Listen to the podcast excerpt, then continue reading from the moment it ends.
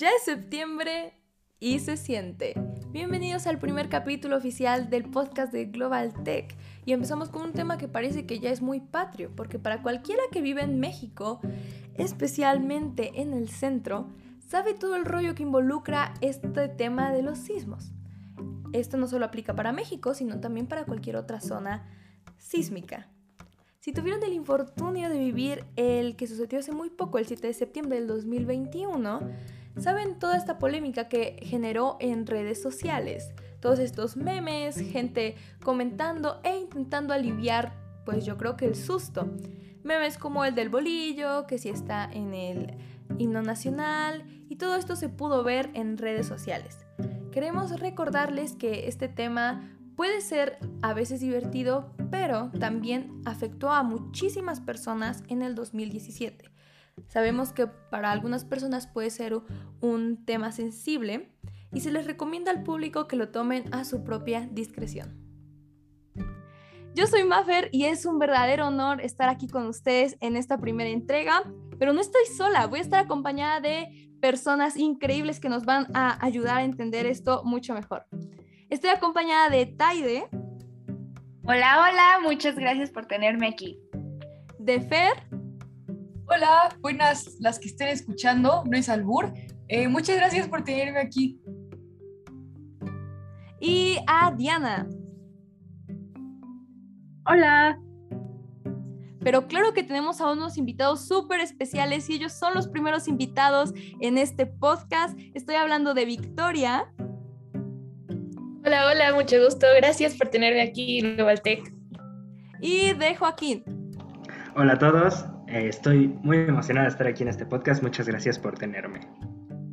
Y muchísimas gracias a todos que nos escuchan. Ahora sí, comencemos.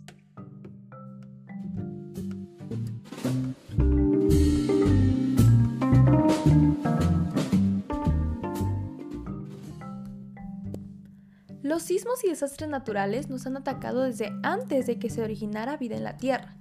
Pero no fue hasta el terremoto del 19 de septiembre de 1985, con sede en las costas de Michoacán, que descubrimos la importancia de estar preparados para así evitar muertes innecesarias. Discutiremos la importancia de conocer las medidas de prevención y nos adentraremos en el vasto mundo de los brigadistas. Acompáñanos. Bueno, rebobinando un poco, como dice Maffer, los sismos son algo que hemos tenido a lo largo pues incluso antes de la creación de los humanos. Entonces, a mí me gustaría destacar que en el terremoto del 85 hubo aproximadamente 40.000 muertes y los daños que hubo fueron de todo tipo. Pero me gustaría centrarme en lo psicológico, que en mi opinión es de lo que menos se habla y entonces estamos inundados de noticias de que se cayeron edificios y casas, lo cual también es muy importante, pero las secuelas que deja algo psicológico pues llegan a ser incluso traumas, ¿no? Para esto me puse a investigar artículos y encontré un estudio de la UNAM que hicieron en esa época, donde dice que las consecuencias psicológicas más frecuentes fueron el temor, la angustia, depresión, ideación obsesiva y trastornos del sueño, mayormente insomnio. Algo que también personalmente he notado fue que después del sismo del 2017 con sede en Oaxaca, gran parte de la población presentó traumas, si es que se puede llamarse así. Yo recuerdo que mi escuela tuvo que cambiar el tono de alerta de simulacro, ya que los vecinos y algunos alumnos llegaban a asustarse tanto a tal grado de presentar ataques de pánico. Si bien las medidas han evolucionado bastante desde entonces, lo mínimo que podemos hacer es seguir informándonos para no ser una estadística más y saber cómo actuar y ser proactivos en nuestro entorno. Y esto es bien importante porque a mí me tocó el sismo del 2017 y yo recuerdo estar bajando las escaleras, yo fui la única que no corrió y se cayó un compañero y la verdad era una estampida. Todos estaban corriendo, incluso unos lo pisaron y no pasó a mayores, solo fue como unos raspones y ya. Pero imagínense que alguien le hubiera pisado la cabeza, ¿saben? Es como, es un tema bien, bien sensible. Lo único que sabemos hacer es evacuar lugares. De ahí no sabemos más, no sabemos controlar gente, no sabemos ni siquiera las medidas que tenemos que tomar correctamente porque mucha gente se altera y empieza a gritar y eso asusta más gente. Entonces, en un sismo es primordial no gritar. Y bueno, ¿alguien gusta hablar? Joaquín, ¿quiere aportar algo? Eh, sí, bueno, ah, siguiendo un poco lo que decías de que pues el pánico que causa y los traumas que dejan, pues creo que lo vimos hace poco. Pues gracias a gracias que no pasó nada, pero mucha gente igual se alteró muchísimo. A pesar de que no hubo estas grandes consecuencias, pero la gente sí estaba muy alterada, por lo menos lo que yo vi. Y, eso creo que es lo que deja de que ya han vivido de otros sismos que han sido más fuertes. Claro, como menciona Joaquín, este sismo que se vivió aquí en el centro de México el 7 de septiembre, que curiosamente sucedió justo cuatro años después. El 7 de septiembre del 2017 se registró un sismo aquí en el centro de México igual, y la réplica de ese sismo fue eh, en el 19 de septiembre del 2017, que justo en esa fecha se cumplían 32 años desde el sismo del 19 de septiembre de 1985. Son coincidencias muy extrañas y precisamente ahora ya se están creando estos mitos de que en septiembre tiembla más. Entonces, Diana, ¿tú qué crees acerca de estos mitos? Sí, exacto. Para no ser víctimas del pánico hay que estar bien informados sobre estos mitos que obviamente no son verdaderos. Por ejemplo, uno muy común es que dicen que ocurren más sismos en la Ciudad de México, pero se descarta porque sabemos sobre más sismos en la Ciudad de México porque hay más estaciones de monitoreo ahí, no significa que pasen más. Otros también creen que existen temporadas de sismos o que tiembla más en época de lluvia. Sin embargo, solo hay un lugar en el mundo donde existe algo parecido a temporadas sísmicas, que sería en el Himalaya, donde hay mayor actividad sísmica en el invierno. Wow, esa información es súper importante, Diana. Para mantenernos informados sobre las situaciones de emergencia que podamos afrontar, claro.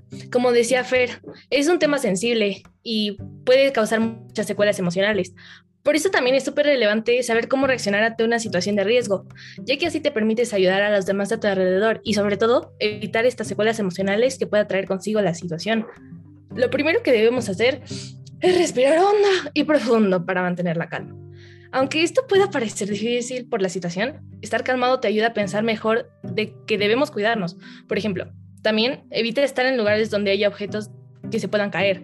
Localiza las rutas de emergencia. No cruces en de maquinaria si las hay. Retírate de las ventanas, paredes o techos y si hay un punto de reunión, dirígete a él lo más pronto posible. Como sabemos, los sismos son muy comunes en nuestro país, digo el himno, y retiembre sus centros la tierra. Sí, no es, no es algo que nos dé muy buen agüero. Pero estar informados sobre cómo reaccionar al respecto nos vemos más ágiles para actuar a nuestro alrededor y salvar vidas, que es lo importante. Sí, estas medidas de prevención, de protección civil, son súper importantes, eh, especialmente cuando vivimos en una zona sísmica como lo es el centro de México. Yo recuerdo que antes, solo en mi primaria sí hacían simulacros, pero en mi secundaria no los hacían. Entonces, justo cuando sucedió el sismo del 2017, el del 19 de septiembre, cobró muchísima más importancia y mi escuela de verdad se puso al tanto y empezó a hacer simulacros. Entonces, desgraciadamente parece que así es la única manera de que de verdad podemos concientizarnos acerca de lo importante que es esto y cómo poder salvar nuestra vida y la de los demás. Todas estas medidas eh, han ido recobrando fuerzas y yo creo que yo aprendí muchísimo más de protección civil precisamente por esto del 19 de septiembre del 2017 que me tocó en la escuela. Fue todo un drama. Entonces, pues, ¿tú qué crees, Taide? ¿Crees que estas medidas sí han recobrado más fuerza con los años o crees que haya algún otro factor?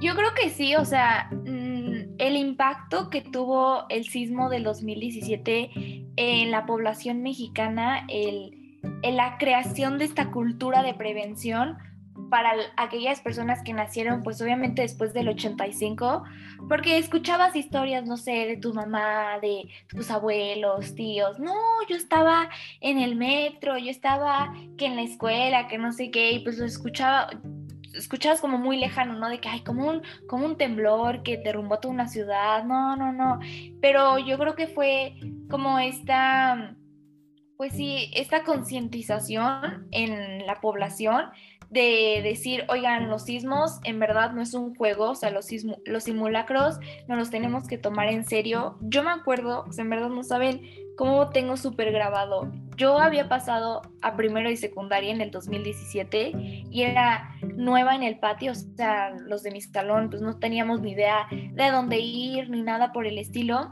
Y justo en la mañana, que fue el simulacro nacional en memoria del, del, del 19 de septiembre del 85, pues por primera vez nos enseñaron, ¿no?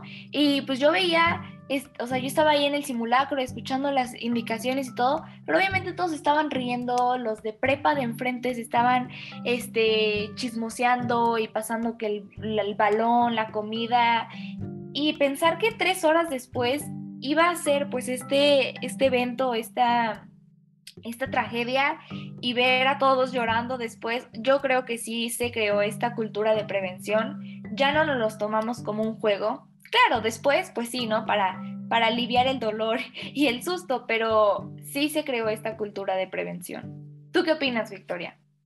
Sí, bien, tú como dices, Tai, yo digo que primero lo teníamos como un mito. Nos venían contando historias y noticias que pasaron en el 85 con nuestros papás, que por ejemplo mi mamá me contaba mucho que las personas para sobrevivir a veces tenían que tomar de su propia pipí para mantenerse hidratados.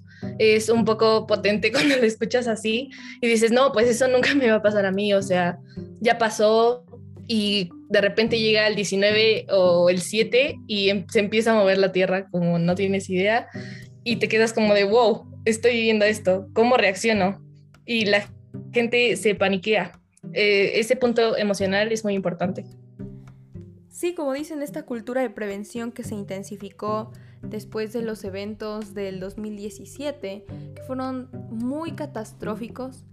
Y hablando de eso, de los eventos tan trágicos que sucedieron, también hay que hablar de estas personas que se armaron de valor y que decidieron arriesgar su vida para poder ayudar a todas las víctimas de este desastre natural. Sí, estoy hablando de los brigadistas que valor de personas, son personas muy bondadosas, son increíbles y creo que se tiene que hablar muchísimo más sobre ellos. Joaquín, ¿tienes algo que decir acerca de los brigadistas? Bien lo dijiste tú, Mafer, qué valor de estas personas. Déjenme decirles que también concuerdan que hay que saber cómo reaccionar y todo lo que dijeron ustedes, pero desgraciadamente muchas veces eso ya se nos sale de la mano y ya no está en nuestro control y pues las tragedias suceden. Y no podemos olvidar a los brigadistas, ya que gracias a ellos se han salvado cientos de vidas. La función de un brigadista es muy importante y trascendental, ya que de la correcta ejecución de su labor puede depender la seguridad y la salud de las personas, en este caso quienes se vieron afectadas por los sismos más específicamente a los que desgraciadamente quedaron atrapados o heridos bajo escombros. En general, un brigadista debe seguir un entrenamiento y una continua capacitación, ya que como lo mencioné antes, hay personas cuya vida depende de su labor. Déjenme comentarles rápidamente sobre un equipo de brigadistas que se formó en México a raíz del terremoto de 1985. Esta brigada era conocida como los Topos o los Topos de Tlatelolco quienes inicialmente estaban conformados por voluntarios que recibían capacitaciones para después acudir a la atención de desastres naturales, en este caso el sismo del, del 85. Estas personas no solamente buscaban personas bajo los escombros, sino que también ayudaban desde el exterior para quitar toda la piedra y los escombros que se necesitaran quitar para que después pudieran entrar a buscar a las personas. Al final estas, los brigadistas terminaron salvando a, a cientos de personas y la brigada pasó a ser una organización civil nacional e internacional, lo que significa que también iban a ayudar a otros países cuando sucedía algún suceso similar. Por ejemplo, eh, no sé si recuerden, en, el 2010 hubo en Haití igual un terremoto que dejó pues una gran tragedia, muchos edificios cayeron, pues personas de desgraciadamente fallecieron y ahí estaban ellos, los topos fueron a ayudar a Haití. O también más reciente, no sé si recuerden este caso de en Florida, un edificio residencial que colapsó y muchas familias quedaron atrapadas. Los topos también acudieron en la ayuda de, de ese, en ese caso. Gracias, Joaquín. Sí, como ese y muchos otros ejemplos en los que pues la solidaridad más que nada de México se ve reflejada. Eh, yo vi un video donde pues los topos, como dices, van a, o bueno, fueron en el 2011 a Japón a ayudar después de, pues, del tsunami y el terremoto y todo. Y ves llegar a lo, bueno, ves el video de los brigadistas de Japón cuando llegaron aquí en el 2017, que fueron pues los primeros en venir, en agarrar y decir, nosotros con gusto vamos con, con ese apoyo a ayudar a México, ¿no? ante nuestra tragedia. Yo siento que ante todo esto, ante las adversidades, México se levanta y se levanta unido. Eh, es muy importante, o bueno, siento que es muy importante recalcar la unión que hay entre mexicanos cuando suceden este tipo de tragedias, que sí hubo pues descontentos del gobierno, que no sé qué y aquí, pero tú veías a la gente que no importaba si te conocían, si no te conocían, si era el vecino, etcétera, el que fueran a recoger escombros, la colecta de víveres, en, demasiados eh, ejemplos en donde puedes ver pues esta unión. Yo me acuerdo haber estado en mi colegio a las 11 de la noche bajo la lluvia, porque ese día empezó a llover, recogiendo medicinas y ordenándolas porque a un hospital cercano los necesitaban. Entonces ahí tenías a gente, gente que ni conocías o gente incluso que ni le hablabas. A ver, pásame esto, a ver, ten aquí acá. Y pues eso más que nada es pues promover también, ¿no? Eh, el, el ayudar al prójimo más que nada. Y siento que eso es algo como muy hermoso que tenemos aquí en México. ¿Tú qué opinas, Fer? Sí, claro, eh, yo estoy totalmente de acuerdo y también me gustaría acentuar que los brigadistas no son solo para sismos como se cree, sino también ahorita en México que se cayó una piedra en el cerro del Chiquihuique y que afectó a varias casas en Tlalnepantla, pues los brigadistas ahí estuvieron recogiendo escombros, buscando los cuerpos de una madre y su hijo, que es el caso Vidal, Em, y pues esto, ¿no? Recordar que no solamente los brigadistas se relacionan con sismos, sino con todo tipo de desastres naturales, como ahorita son inundaciones, que nos ha tocado bastante a México y al mundo en general, ¿no? Como veíamos, Alemania que tiene la, bueno, tuvo la lluvia más fuerte que había tenido en 100 años, entonces, pues recordar eso, ¿no? Y pues bueno, Victoria, ¿tú qué opinas? Sí, yo concuerdo muchísimo con ustedes dos en el sentido de que no solo ha habido sismos, también ha habido otros desastres naturales y otras situaciones de riesgo en las que hemos tenido que recurrir a ayuda de los brigadistas, hemos pasado pánico, sí, pero sobre todo, como decía Tai, eh, hemos presenciado una unión como país muy fuerte y eso creo que es lo más importante cuando se presentan estas cosas. La unión, como dicen, hace la fuerza. Joaquín, ¿tú tienes algo que decir? Sí, igualmente también me, me gustaría decir que eh, también más que admiración para estas personas, ¿no? Brigadistas, porque la gran mayoría lo comenzó, por ejemplo, estos topos, no comenzó como una brigada que ya estuviera, sino que fueron voluntarios, personas que de verdad dijeron que tenían esa intención de ayudar, no porque esperaran algo a cambio. Fue, les nació de ellos y, como ya dije, más que admiración para estas personas. Sí, sí, eh, concuerdo contigo, Joaquín. Es como todo este coraje, esta valentía que le sale a la gente porque están arriesgando su propia vida en el pleno momento, pues tienen que poner su miedo al lado, que sí está temblando muy fuerte, se está moviendo muy feo, pero tengo que ponerme en un papel donde pueda ayudar a la gente, donde pueda sobreponer mis miedos y ayudar, ¿no? Que eso es lo que pues en lo que más eh, recibe un brigadista, ¿no? Aquí en Global Tech les admiramos demasiado el trabajo a los brigadistas, les agradecemos infinitamente por todo su trabajo y apoyo. Eh, creo que es un sentido de la generación Z el agarrar y decir, nosotros también queremos apoyar, que si no puedo ir y recoger pues los escombros por toda esta capacitación, porque no estoy preparada, ¿cómo más puedo ayudar, no?